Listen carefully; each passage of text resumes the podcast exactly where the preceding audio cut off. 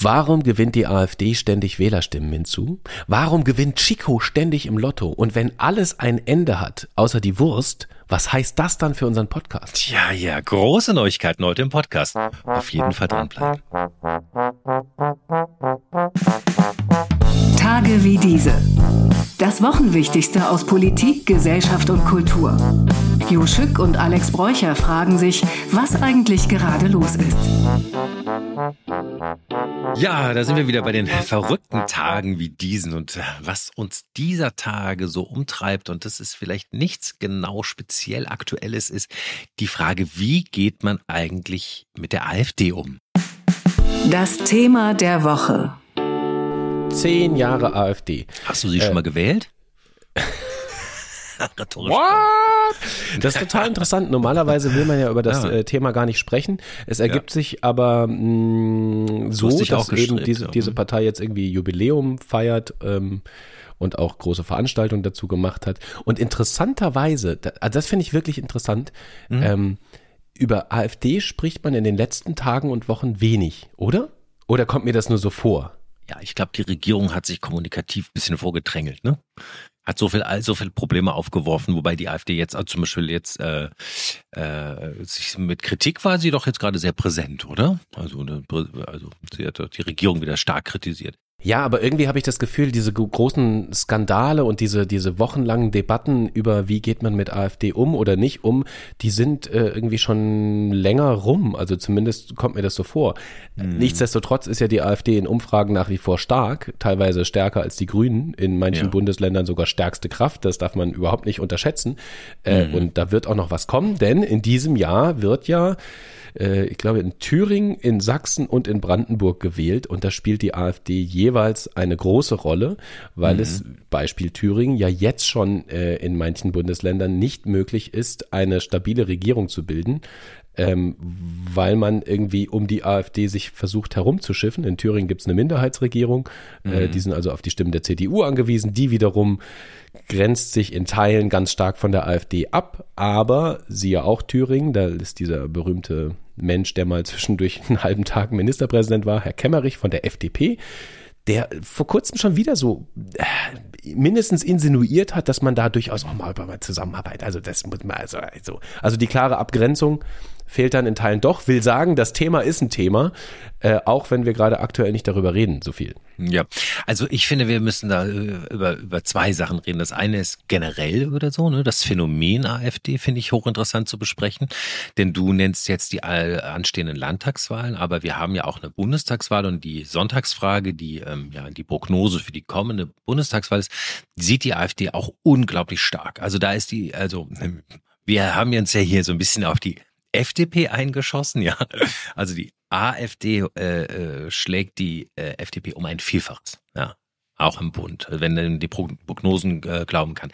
Also ich würde gerne über das Phänomen an sich sprechen und dann könnten wir auch nochmal gesondert darüber sprechen, weil du hast gerade die anstehenden Landtagswahlen im Osten gesprochen, warum es möglicherweise so ist, dass die AfD im Osten ähm, noch etwas stärker ist und ähm, ob das vielleicht auch ein, ein, ein Phänomen ist, das man möglicherweise damit begründen könnte. Denn ich finde, es ist in letzter Zeit auch wirklich ein großes Thema, dass man darüber spricht, dass die Bundesrepublik eigentlich ja ihre Geschichtsdeutung äh, der, der ehemaligen DDR so übergedrückt hat. Ne? Und es letztendlich irgendwie, man versucht halt so die, die Metastory des Erfolgs und des, des Kapitalismus oder des, des sozialen Kapitalismus irgendwie auch so überzudrücken, aber man nie wirklich richtig da hingeschaut hat, was dort eigentlich mit der Wende auch für Verwerfungen äh, in den Ostregionen äh, äh passiert sind. Wollen wir das vielleicht mal so in zwei Wäre dir das recht, Jo? In so in zwei Diskussionshälften.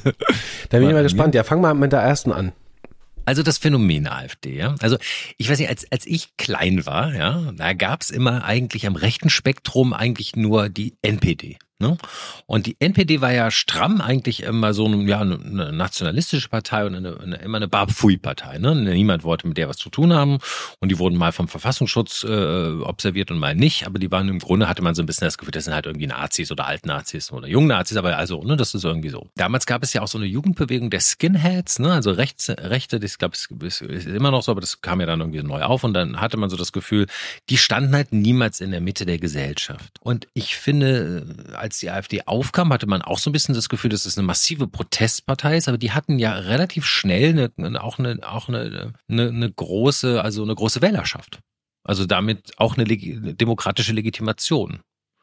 Ja, damals, als sie noch als, ähm, sagen wir mal, liberal-konservative Kraft mit großer Kritik an Euro, Euro-Rettung und so weiter mhm, angetreten ja. sind, haben sie viele Menschen begeistern können mit ihrer, sagen wir mal, EU-kritischen Haltung. Mhm. Die war noch nicht faschistoid oder rechtsextrem. Auch damals gab es, aber muss man auch sagen, von Anfang an gab es mhm. auch Rechtsextreme in, unter den Reihen.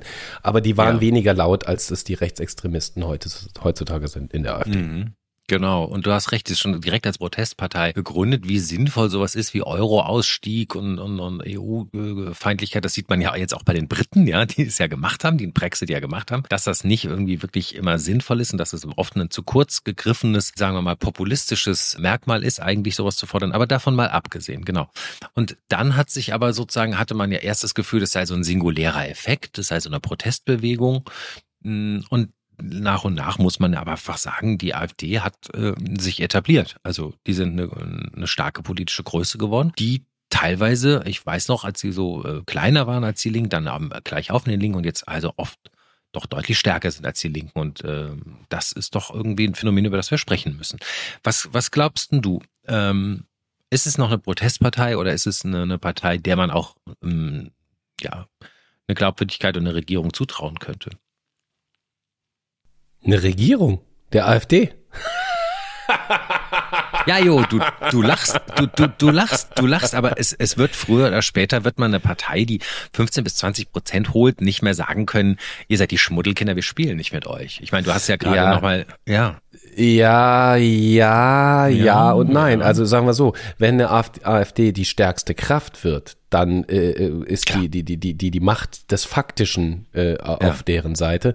Bis sie aber die stärkste Kraft wird und dann auch noch einen Koalitionspartner findet, weil sie wird ja nicht stärkste Kraft, also hoffe ich zumindest stärkste Kraft mit einer absoluten Mehrheit werden, äh, da braucht sie einen Koalitionspartner. Und mhm. wenn die angebliche Brandmauer gegen rechts so, so steht, wie alle anderen demokratischen Parteien das behaupten, dann wird sie keinen Koalitionspartner finden. Das heißt, die in absehbarer Zeit wird sie auch nicht in Regierungsverantwortung kommen. Das mhm. ist natürlich ihr großes Ziel, logischerweise, aber ich kann mir das äh, de facto jetzt in den nächsten paar Jahren einfach überhaupt nicht vorstellen. Selbst wenn sie in den Landtagswahlen jetzt in diesem Jahr äh, stark abschneidet, selbst wenn sie bei der Bundestagswahl stark mhm. abschneidet, heißt es noch lange nicht, dass sie in Regierungsverantwortung kommt. Dann, wie gesagt, dann müsste sie erstmal einen Koalitionspartner finden. Ich kann mir das nicht vorstellen. Aber wenn nicht aktuell. Ja, stimmt nicht aktuell, aber wenn man die Entwicklung anschaut, die haben jetzt ein paar ihrer braunen Hemden ja auch aussortiert, ja.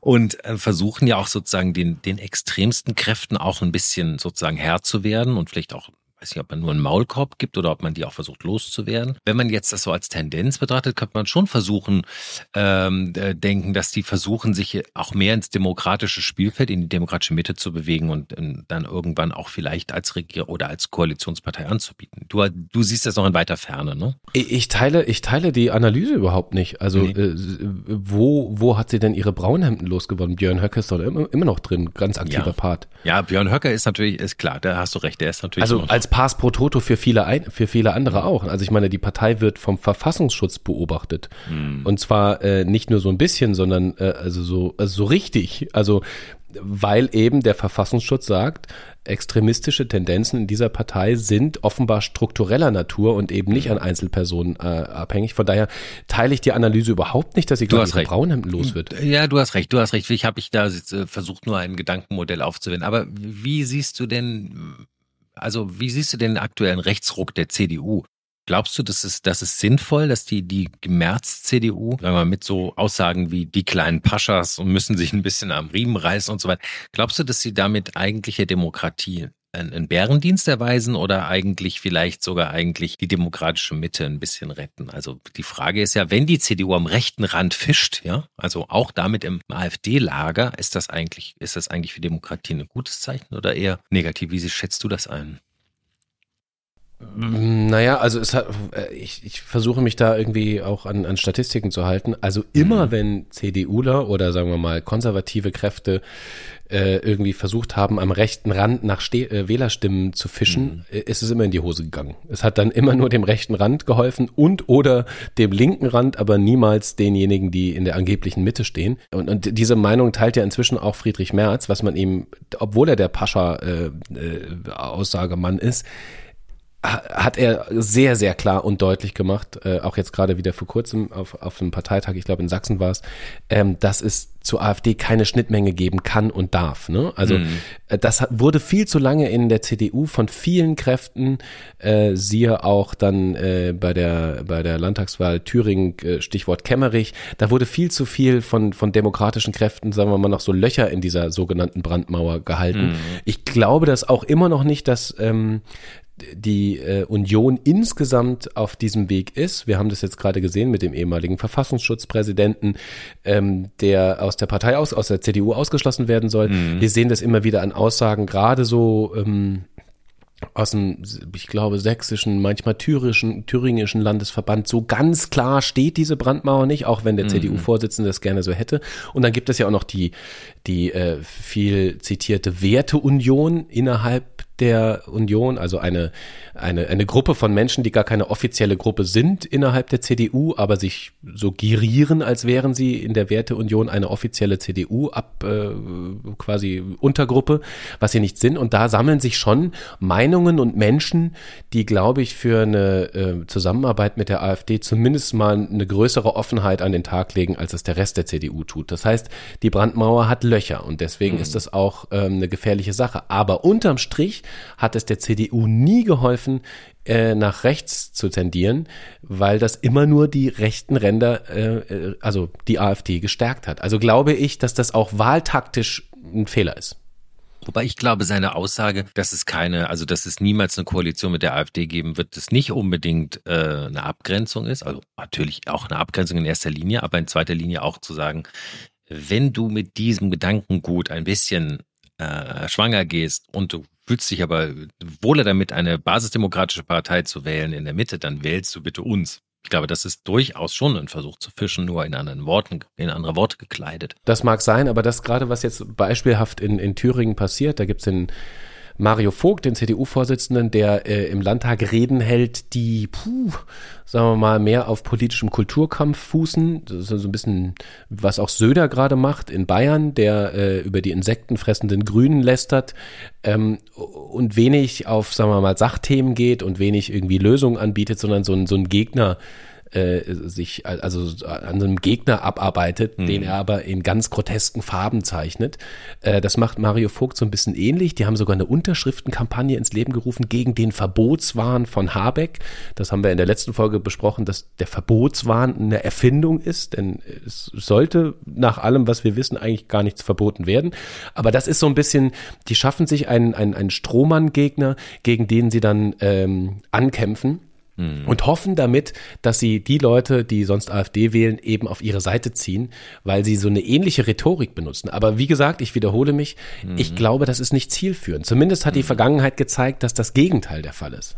Naja, aber eins muss man schon auch zugestehen und das äh, sollten wir hier dann in dem Zusammenhang nochmal besprechen. Die CDU hat ja, seit sie in dieser Art und Weise ein bisschen, sagen wir mal, nach rechts gerückt ist und auch diese mh, mm, etwas, ja, ich nehme einfach mal diesen Pascha-Begriff als, als Symbol dafür genutzt hat, hat sie doch deutliche Wahlerfolge gehabt, nämlich erstmal in Berlin, und traditionell eigentlich die CDU es sehr schwer hat. Und da hat man ja auch Wahlkampf gemacht mit der, mit den Krawallen in der Silvesternacht, die mutmaßlich mutmaßlich migrantischen Jugendlichen angehaftet wurde. Und wenn man dann die Sonntagswahl, die eben schon mal genannt wurde, also die Prognose für die kommende Bundestagswahl jetzt sich anschaut, da sind sich alle Meinungsinstitute einig, sehen die auch hier die CDU mit 30 Prozent als stärkste Partei. Also so ganz mm, weiß ich nicht, ob er sich wirklich damit so, ein, so einen Bärendienst erweist oder ob er damit vielleicht sogar Erfolg hat. Oder glaubst du, es liegt in der Regierungsschwäche oder in, einem, in einer Protestbewegung gegen die Ampel?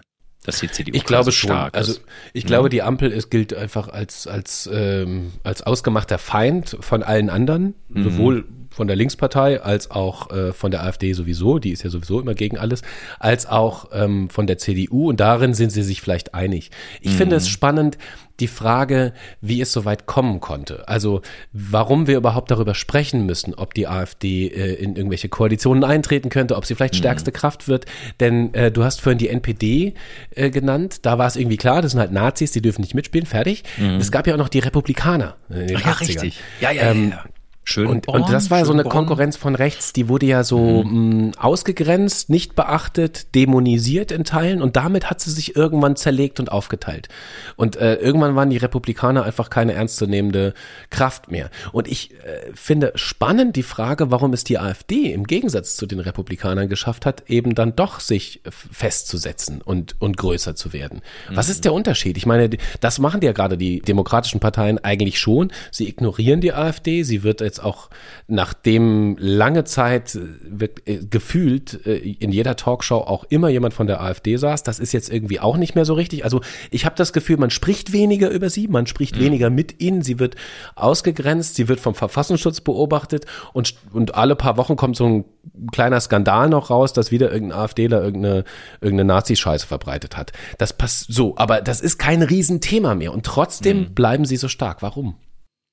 Naja, weil sie hatten, glaube ich, nach dem Euro-Thema hatten sie als nächstes großes Thema Corona. Hm? Da waren sie ja mhm. absolut gegen die Maß, gegen die Schutzmaßnahmen. Und ich glaube, so finden sie nach und nach ihre Themen und dann wächst ihre Basis. Ne? Und die, die, die äh, sogenannte viel zitierte Spaltung der Gesellschaft, ob sie denn wahr ist oder nicht, und auch die, sagen wir mal, ähm, Toleranz für nicht wahre Wahrheiten, alternative Fakten auch genannt, ist ja durchaus gewachsen. Und ich glaube, das alles nährt auch so ein bisschen ähm, so einen Grundboden so einer Partei.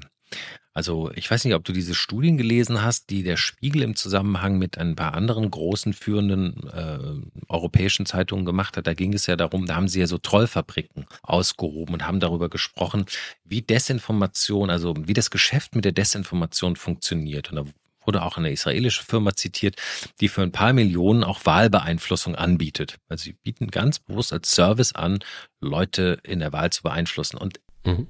Soweit man da lesen konnte, geht es ja vor allem also den russischen Trollfabriken darum, vor allen Dingen die Legitimation der Demokratie zu unterminieren. Also das ist, glaube ich, das erste Ziel, ist erstmal Verunsicherung und Verwirrung zu stiften, um den Leuten in ihren, in ihren Ansichten und Meinungen auch durchaus bewusst mit Falschinformationen, mit Lüge auch sozusagen den, den, den, den Glauben irgendwie äh, äh, madig zu machen an, an, an die richtigen Werte oder an demokratischen Werte. Und ich glaube, das alles bleibt ja über Jahre und Jahrzehnte ja auch nicht ohne Folgen. Ne? Und jemand, der vielleicht auch dann nicht so gefestigt ist in seinen Meinungen oder vielleicht auch frustriert ist, Protestwähler, ich glaube, da fällt es dann vielleicht schnell mal auf einen fruchtbaren Boden. Wäre so jetzt meine Theorie. Naja, natürlich. Also die AfD versucht natürlich Sammelbecken zu sein für all diejenigen, die mhm. irgendwie unzufrieden sind. Aus welchen Gründen mhm. auch immer.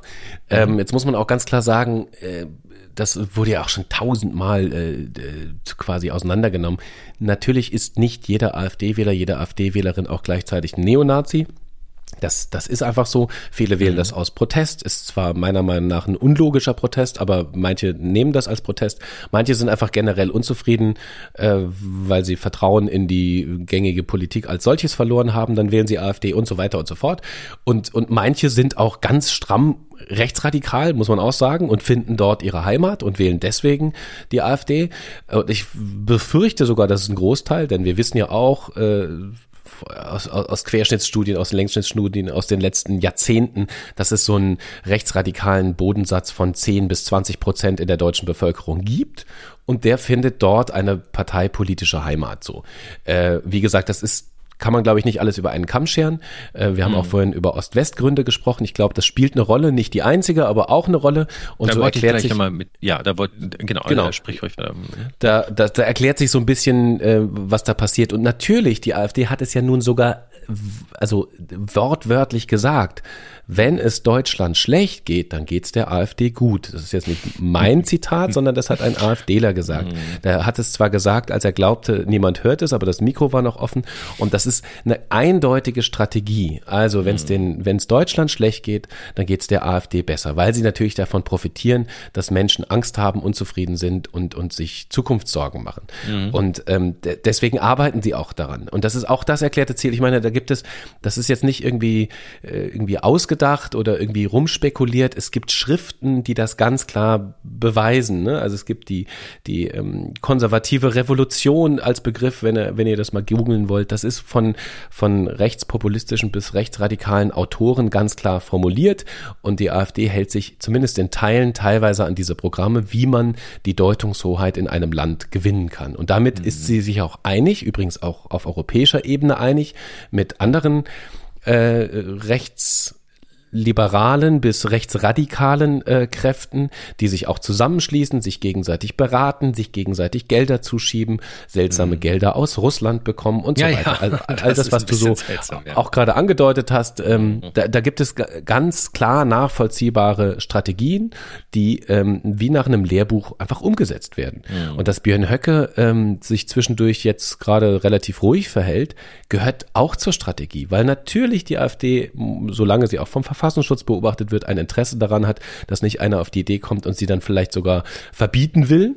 Hm. Das äh, will man irgendwie vermeiden, deswegen versucht man so ein bisschen die Füße stillzuhalten und das ist eine Strategie, aber das ist eindeutig und die ist wie hm. gesagt auch nachlesbar. Das, ich glaube, mhm. noch nicht mal AfD-Strategen würden das also würden das irgendwie abstreiten. Das ist hm. das ist die Strategie und die geht in Teilen auf ich glaube, die Angst ist natürlich auch immer da, dass die Partei wird ja gewählt. Also das ist ja ist im Rahmen des demokratischen Wahlprozesses wird sie gewählt und zwar zu nicht unerheblichem Teilen.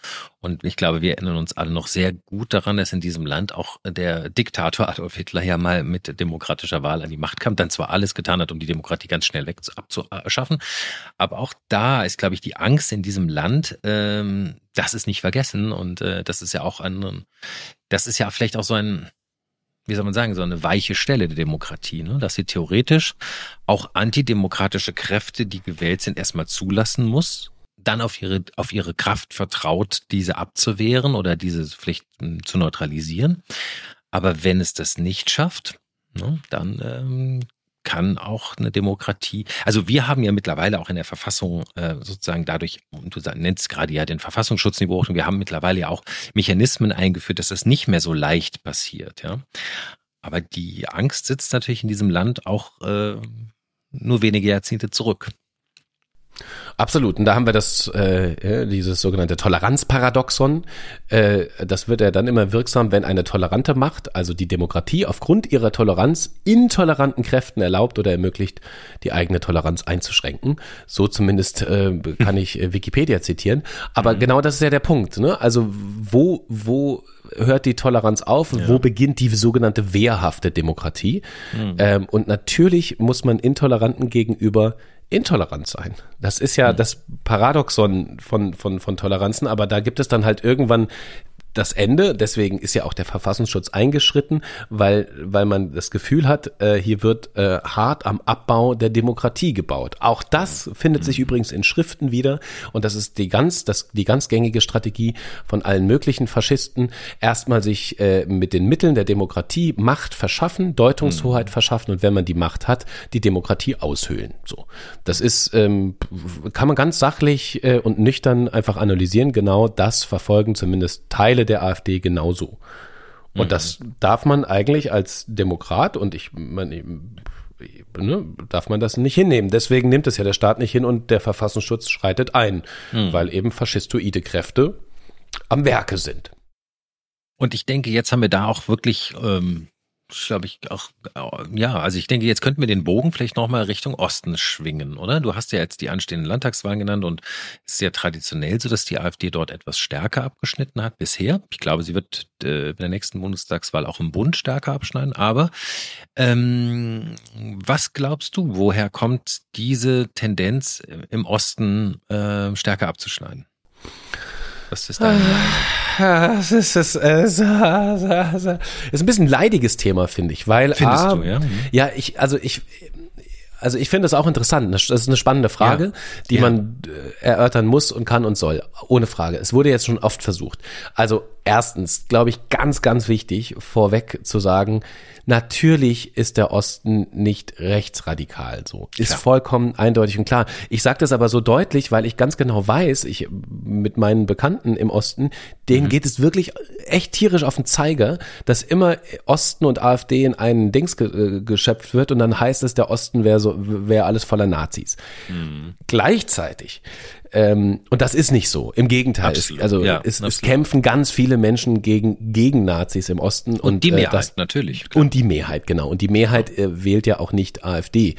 Ähm, so, das muss man erstmal ganz klar festhalten. Aber natürlich ist es interessant, dass die AfD im Osten stärker ist als im Westen. Das hat, glaube ich, mit verschiedenen Dingen zu tun, also mit der Parteienlandschaft, äh, äh, einer traditionellen Parteienlandschaft, ähm, nach der zum Beispiel auch eine eine Linke, ich glaube ganz am Anfang als WASG noch im Westen aufgetreten ist. Da gab es so ein, so ein Vakuum in Teilen äh, im, im Osten. Es hat auch was mit Sozialisation zu tun und es hat was mit fehlender Anerkennung für Lebensleistung zu tun. Du hast vorhin mhm. Wende angesprochen. Natürlich wirkt das nach. Das ist erst drei Jahrzehnte ja. her. Das ist noch nicht lang. Und nee. ich glaube, ich darf das sagen. Ich habe Ostmigrationshintergrund. Meine Familie stammt mhm. von da. Ähm, mhm. Ich weiß so ungefähr oder ich versuche zumindest mich ungefähr in, in, in die Gedankenwelt hineinzuarbeiten arbeiten, auch wenn ich westsozialisiert bin selber. Aber natürlich ähm, ich denke an die Geschichte von einer Freundin von mir, wo der Vater irgendwie wirklich von einem Tag auf den anderen einfach arbeitslos war. Die ganze Familie wusste nicht mehr, was los ist. Und dann hieß es auf einmal Willkommen im neuen Deutschland. Ja, ja. Äh, hier habt ihr die D-Mark und übrigens unser System wird jetzt auch übernommen und natürlich äh, lebst du von einem Tag auf den anderen Tag in einem anderen Land und sagen wir diese fehlende Anerkennung von von Lebensleistung und dieses Überstülpen und dieses mhm. ungefragte Überstülpen Ungefragt, in weiten Teilen. Ja, Übergangslose. Ähm, das, mhm. Genau, das äh, hat viele Leute verunsichert und das wirkt auch über mehrere Generationen hinweg nach. Da drin liegt einer der möglichen Erklärungsansätze, aber ich glaube, es kann nicht der einzige sein, denn ich verstehe auch die andere Seite, die sagt, ja Leute, okay, ist scheiße gelaufen und ihr wurdet äh, schlecht behandelt, ihr, also manche von euch wurden schlecht behandelt. Das kann aber nicht der Grund sein, warum ihr auch 30 Jahre später immer noch eine äh, zu, in Teilen faschistoide Partei wählt. Hm. So, jetzt kann man, ne, jeder Einzelne hat eine Verantwortung, aber das ist natürlich ein Erklärungsansatz. Und ähm, hm. viel mehr Erklärungsansätze, außer vielleicht eine geografische stärkere Nähe in Sachen, also es vermischen sich ja immer so Sachen so. Esoteriker, Verschwörungsideologen, Russlandfreunde und AfDler, das ist ja so eine seltsame Mischung. Äh, mhm. Querdenker, all das, also mal so, mal so. Man muss total mhm. differenzieren. Ähm, aber zumindest Menschen, die sich vom jetzigen äh, demokratischen System und von den sogenannten etablierten Parteien nicht mitgenommen fühlen oder nicht mitgenommen fühlen wollen. Mhm. Das ist so eine, eine Mischung, die dort stärker ist, als es in, in Westdeutschland der Fall ist. Ja, ich glaube, was auch eine Rolle spielt, auch eine Nachwirkung der Wende sicherlich ähm, äh, sehr lange ein wesentlich höherer Arbeitslosenanteil. Ja, also wie, viel höhere Arbeitslosigkeit. Ähm, das ist natürlich auch äh, Postwende thematisch. Ne? Ich meine, es ist ja auch schwierig. Du hast ja als als Mensch, der du in ein System geboren bist, hast du ja keinen Fehler gemacht. Du bist da halt reingeboren und hast dich halt erstmal mit dem System arrangiert. Ja, auch selbst wenn es ein Unrechtssystem war, hast du ja erstmal versucht, dein Leben zu leben. Hast äh, natürlich im Sozialismus eine Arbeitsplatzgarantie gehabt und auf einmal bist du da in so einem, in einem ganz anderen System. Dann kam ja hinzu, dass im Grunde ja auch es keinen fairen Wettbewerb gab im Grunde der, der Unternehmen. Die meisten Ostunternehmen wurden ja abgewickelt. Also eigentlich geschlossen. Verscherbelt verscherbelt oder ab oder einfach geschlossen. Das war ja, ja. auch nicht fair, ja. Ich meine, weil also was, was braucht ein Mensch? Ne? Eine, eine Wohnung, ein Arbeitsplatz, äh, gesunde Umstände, Krankenversicherung, weiß ich nicht, Liebe, ja. Aber also äh, das sind schon ganz schön viele Sachen, die da irgendwie weggefallen sind. Und ich glaube, dass das auch noch lange nachwirkt. Also zusätzlich zu dem systemischen Schock, den du gerade genannt hast, ja, und auch dem mangelnden Erklärungsversuch. Ausges abgesehen davon ist es ja auch so, dass ähm, äh, da hat letztens auch ähm, unser Schwester-Podcast darauf hingewiesen, ja, Lanz und Brecht, es gibt nach wie vor auch gar keine Aufarbeitung der DDR-Geschichte. Ne? Nach wie vor zum Beispiel in den Schulen oder im, im Geschichtsunterricht oder so gibt's gar keine Geschichte des Sozialismus oder des Kommunismus. Nicht? Während wir natürlich, sagen wir mal, in, im Westen zum Beispiel an der Entnazifizierung sehr lange gearbeitet haben und das ein, ein großer integraler Bestandteil ist äh, ne, der, des Erziehungswesens. Also auch das ist alles, glaube ich, hochkomplex. Das heißt, und, und hinzu kommt noch natürlich die, die wirtschaftlichen Nachwehen, ähm, die ja. die Wende mit sich gebracht hat. Und ich glaube, das darf man nicht unterschätzen. Am Ende zählend äh, die wirtschaftliche Verfasstheit von Regionen mhm. oder Nationen spielt eine ganz wesentliche Rolle. Denn es ist ja kein Zufall, dass gerade erst das Rentenniveau Ost-West angeglichen wurde. Wir sind jetzt mhm. also mehr als 30 Jahre danach. Äh, mhm. Gerade erst. Äh, gleichzeitig sind die, die Löhne im Osten immer noch niedriger. Die Menschen im Osten erben viel weniger, so richtig viel weniger. So, also so signifikant weniger Geld wird im Osten vererbt mhm. aus äh, strukturell historischen Gründen. Mhm. Äh, unter anderem auch deswegen, weil äh, verschiedene Liegenschaften, Ländereien und Unternehmen für ein paar Mark ähm, äh, an irgendwelche westdeutschen mhm. Investoren gegangen sind, darf man auch nicht mhm. vergessen. Und ja. in den ähm, in den Verwaltungen und in den Spitzenpositionen sitzen immer noch mehr Westler in Ostdeutschland als Ostler in Ostdeutschland. Das alles spielt noch nach und das alles befeuert natürlich auch äh, diejenigen, die sagen, wir wurden hier total über den Tisch gezogen, sieht man ja bis heute. Und tatsächlich, da, da ist natürlich was dran. Die Statistik spricht ganz klar dafür. Die Frage ist, was zieht man daraus? Zieht man daraus, dass ich jetzt AfD wähle oder zieht man daraus, dass, dass man was sinnhaft verändern will? Und manche entscheiden sich für den ersten Weg. Ich glaube eben die Mehrheit nicht, aber immerhin manche und vielleicht sind es dann auch noch ein paar mehr Stimmen, die eine AfD auch auf diesem Pferd einsammeln kann. Ja, es gibt auch noch eine andere, glaube ich, einen anderen Grund. Die AfD hat, glaube ich, relativ schnell erkannt, dass in vielen strukturschwachen Gebieten, die von starker Abwanderung betroffen sind, in denen es nicht viel Arbeit gibt, dass sie so eine Art Nachbarschaftshilfe organisiert haben. Ne? Also angenommen, dir bröckelt der Putz vom Haus und du musst dringend was machen, du hast aber nicht die Kohle zum Sanieren, haben die gesagt, du, pass mal auf, wir machen das hier mit anderen Kräften, wir sammeln uns quasi wie so eine, wie so eine Nachbarschaftshilfe und wir machen das, äh, ja, Gefallen gegen Gefallen. Und das ist ja so ein bisschen wie so eine Mafia im Grunde. Also im Negativen wie eine Mafia organisiert. Im Positiven hat es ja für die Leute natürlich einen Effekt und ist durchaus nachvollziehbar. Wenn du selber in der Stelle wärst, würdest du es auch machen. Ja, dann machst du halt äh, eine Gegenleistung bei deinem Nachbarn, der dir geholfen hat in, mit einer Tätigkeit, die du beherrschst. Und ähm, das ist aber trotzdem natürlich von der Struktur der Abhängigkeiten und dieses Gefallen erf äh, äh, äh, erfordert Wiedergefallen, also zurückgefallen. Das ist ein bisschen sowas, wie die Mafia es auch gerne gemacht hat. Also das ist ein bisschen schwierig. Andererseits muss man sagen, hat die AfD natürlich da auch eine Lücke sowohl erkannt, als auch besetzt. Ne? Also da muss man sich natürlich auch die Frage stellen, wenn man jetzt darüber sprechen will, wie man die AfD dort eindämmen könnte, dass man da vielleicht auch ein bisschen mehr Aufmerksamkeit, politische Struktur, Mittel, äh, irgendwie Unterstützung auch für also in Anführungszeichen abgehängte Regionen bereitstellen müsste, oder? Wie siehst du das? Ich erinnere mich noch, ich erinnere mich noch an die Zeit der letzten Wahl, wenn man da äh, durch Brandenburg gefahren ist, da gibt es manche mhm. Dörfer, da, die sind halt komplett blau plakatiert Überall alles von AfD. Und die anderen Parteien kommen quasi nicht vor.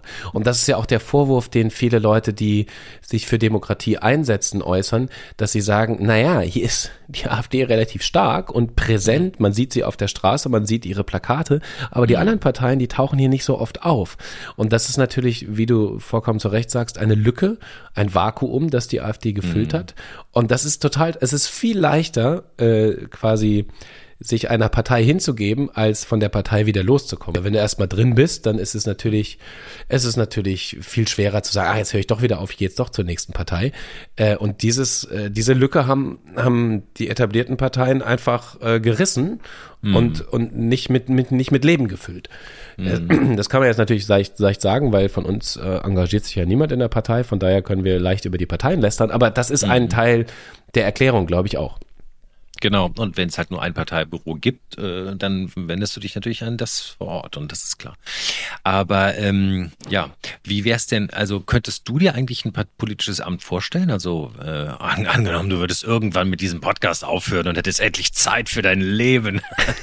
Nein, du hast ja noch ein paar andere Berufe. Könntest du dir grundsätzlich sowas vorstellen für dich? Also, äh?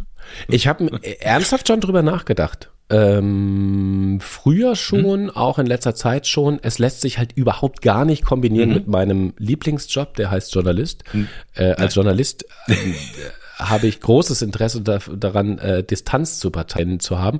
Wenn ich aber irgendwann mit ja. dem Journalismus aufhören sollte, Mhm. Könnte ich mir schon vorstellen, mich so bei so einem FDP-Ortsverband Rhein-Ruhr oder so äh, aufstellen zu lassen, um dann, ja. um dann diesen langen Weg durch die Instanzen, bis ich irgendwann, keine Ahnung, erstmal keiner Verkehrsminister werde oder so.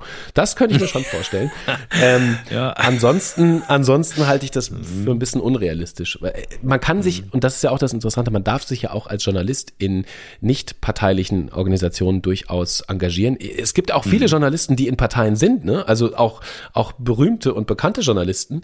Ich halte das für einen Fehler. Ich finde, mhm. als, als Journalist sollte man nicht Parteimitglied sein, weil man dann immer Gefahr läuft, ähm, allein in Verdacht zu geraten, für diese Partei irgendwie zu schreiben, zu veröffentlichen oder die irgendwie mit Samthandschuhen anzufassen.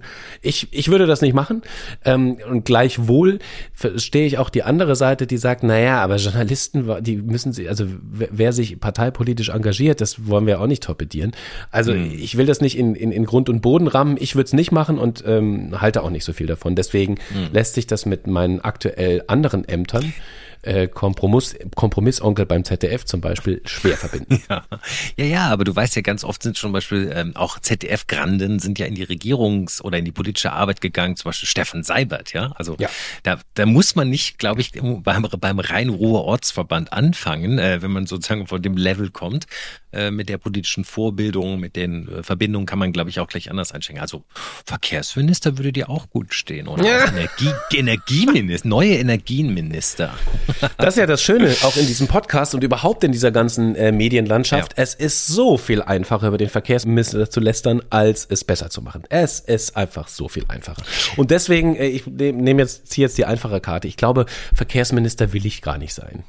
Hm, Glaube ich. Und wir haben ja auch gerade gehört, dass wir uns eigentlich hier, liebe etablierte Parteien, bitte engagiert euch vielleicht auch mal ein bisschen mehr im Osten, ja, ein bisschen mehr Aufmerksamkeit und ein bisschen ein, ein offenes Ohr für die Sorgen und Nöte der Menschen. Die sind nämlich da, nicht? Und die Sorgen und Nöte kanalisieren sich sonst vielleicht in eine falsche Art und Weise. Das wäre vielleicht auch ganz schön. Ein paar neue Ortsvereine, ein bisschen, bisschen Geld, bisschen Liebe, bisschen Aufmerksamkeit und mh, hm, einfach die politische Basisarbeit, die man auch neben den Wahlen dort macht. Das würde vielleicht auch schon ein bisschen helfen. Also, Jo, wenn müsstest du ja dann ohnehin ein Ortsverein in Brandenburg übernehmen. Das Fundstück der Woche. Das Fundstück der Woche. Lottogewinner Chico gewinnt zum dritten Mal. Also Lottogewinner Chico gewinnt zum dritten Mal. Ja. Zum dritten Mal. Ja. Also da hat jemand dreimal in sechs Monaten Lotto mhm. gewonnen. Mhm, mh, mh. Wie viel also hat denn der gewonnen? Also beim ersten Mal 9,9 Millionen. Leck mich am Arsch.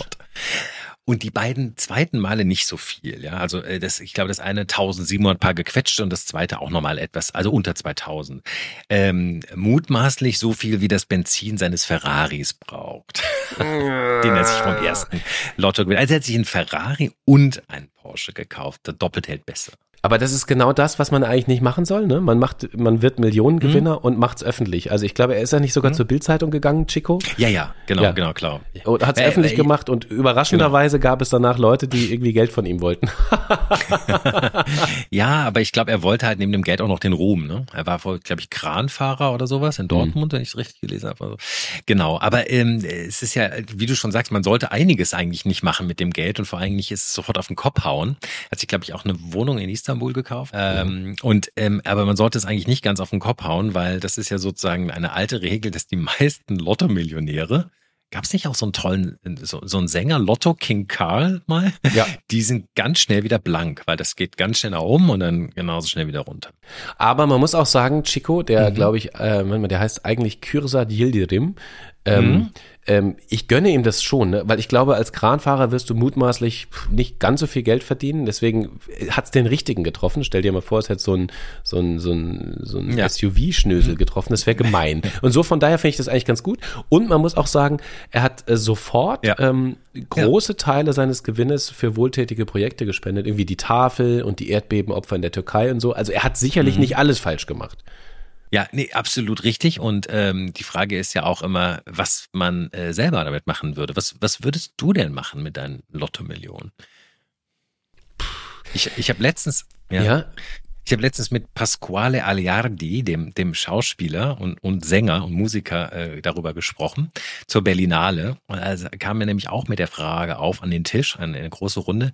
Zur Berlinale äh, sagte er nämlich, was würdest du denn machen, wenn du jetzt im Lotto gewinnen würdest? Und? Er würde so eine Art Künstlerhaus bauen. Er würde so, wo, wo Künstler unterstützt werden, wo die Off-Kultur gefördert wird, wo sich verschiedene Künstler austimmen. Im Grunde sowas wie ein äh, Theater Maximus, ja, also wo alles, alle möglichen Künstler unter einem Dach sind und so äh, junge Künstlerinnen und Künstler gefördert würden. Also sehr schön aus seiner Perspektive auch nachvollziehbar. Ich habe ihn natürlich sofort kritisiert und habe gesagt, gut, das ist richtig, die Kunst zu unterstützen ist sicherlich ganz wichtig, aber irgendwie, was ist mit den ganzen Armen? Ist das nicht vielleicht wichtiger? Ne? So, sagte nicht auch schon Brecht eigentlich, Brot kommt vor der Moral. Moral oder, oder Kunst. Aber nein, also ich persönlich ähm, finde, ich glaube, ich würde auch einen großen Teil spenden und einen anderen Teil so anlegen, dass meine Familie und meine Kinder davon was haben würden.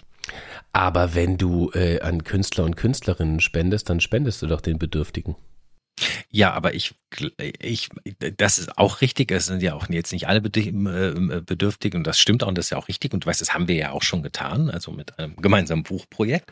Hm. Aber ähm, ich denke, es gibt vielleicht Thema Kindergrundsicherung, Thema Altersarmut, äh, doch noch andere Themen. Also ich sehe so oft auf der Straße wirklich, also wirklich alte Leute, die mit so einem Hacken Porsche und einer kleinen Taschenlampe an die Mülleimer gehen und die Pfandflasche für 8 Cent da rausziehen und das, da bricht mir immer das Herz. Also ich weiß nicht, ich glaube, da gibt es noch Leute, die es vielleicht noch mehr brauchen, die vielleicht auch nicht mehr in erwerbsfähigen Alter sind und so weiter. Ich will jetzt nicht so sozialromantisch klingen, aber es ist halt, es fühlt sich komisch Ich würde es dann so machen wie Marlene Engelhorn, die Millionenerbin. Mhm. Ne? Die hat ja, ja auch quasi ja. Ähm, mhm. durch Glück äh, Geld bekommen.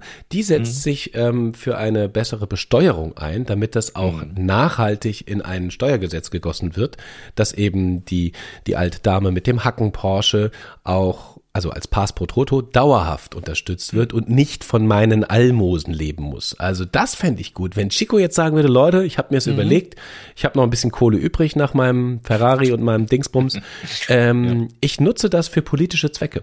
Und mit meiner Kohle äh, fahre ich Kampagnen für eine gerechtere Besteuerung in Deutschland. Das, das fände ich gut.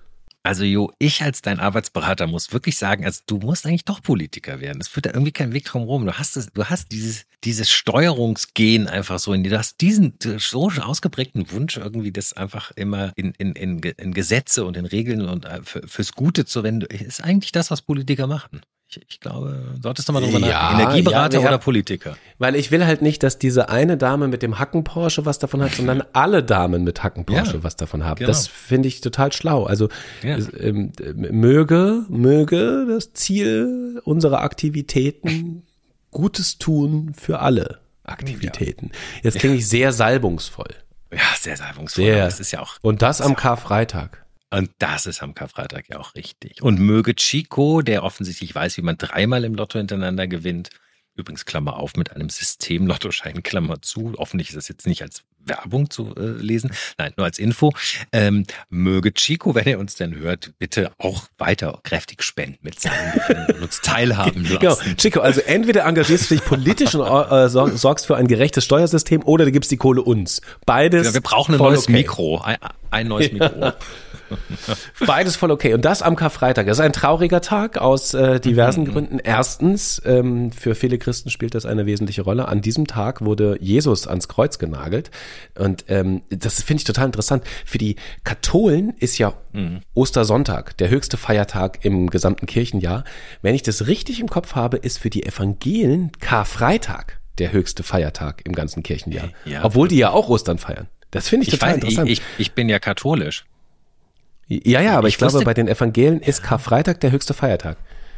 Echt? Und das finde ich deswegen interessant, weil das ja eigentlich ein negatives Ereignis ist, was sie am größten feiern. Ja. Also unterm Strich muss man sagen, ist der Karfreitag ein, ein, ein, ein Tag der Trauer und aber auch gleichzeitig ein Tag ähm, des Optimismus, denn in zwei Tagen ist ja wieder Auferstehung. mhm. Weißt du, das muss man so sehen. Also deswegen ist es auch ein, ein hoher Feiertag. Das ist ein Tag der Trauer. Ja. Die, die Welt bricht zusammen, ja. aber sie, sie, sie beginnt ein neues Leben nur einige Tage später. Das passt ganz gut. Stimmt. Ähm, ja. Zu unserer heutigen Verfasstheit, oder Alex? Ja, das stimmt, denn jetzt wird auch eins wird enden und wird dann wieder auferstehen nächste Woche im neuen Gewand. Und das ist dieser Podcast. So, so sieht's mal aus. Ähm, Tage wie diese hat jetzt zwei bis fünf Staffeln äh, es mit einer Kombination uns als Alex Bräucher und Jo Schück bis hierhin geschafft. Mhm. Also wir waren ein halbes Jahr für euch gemeinsam da. In Zukunft wird sich das ein bisschen ändern. Ich persönlich nehme eine kreative Podcast-Pause mhm und äh, springe mal ganz kurz äh, woanders rum und woanders hin. Wer weiß wohin, das weiß man nicht. Aber Alex springt weiter, Tja. quasi im Wiederauferstehungsmodus äh, mit euch in die nächste Woche. In diesem Sinne würde ich gerne einfach mal Danke sagen, natürlich an Alex, meinem Lebenspartner der letzten Monate. Und du wirst es natürlich auch in Zukunft bleiben, auch wenn wir jetzt nicht gemeinsam am Mikrofon sitzen, aber es gibt ja verschiedene Projekte. Danke an Lukas, der Mann, der hier den ganzen Sermon immer ertragen muss in unserem Studio. Danke, Lukas, dass du das machst. Seven One und natürlich M hoch 2, unsere Produktionsfirma. Äh, herzliche Dankesgrüße gehen raus. Und wie gesagt, es gibt die Wiederauferstehung. In jedem Anfang wohnt ein Zauber inne, das wusste schon Hesse. Und ähm, ich kann nur sagen, wir müssen ja alles erwarten, ne? Auch das Gute. Amen. So sei es. Tage wie diese mit Alex Bräucher und Jo Schück. Eine Produktion von M hoch 2.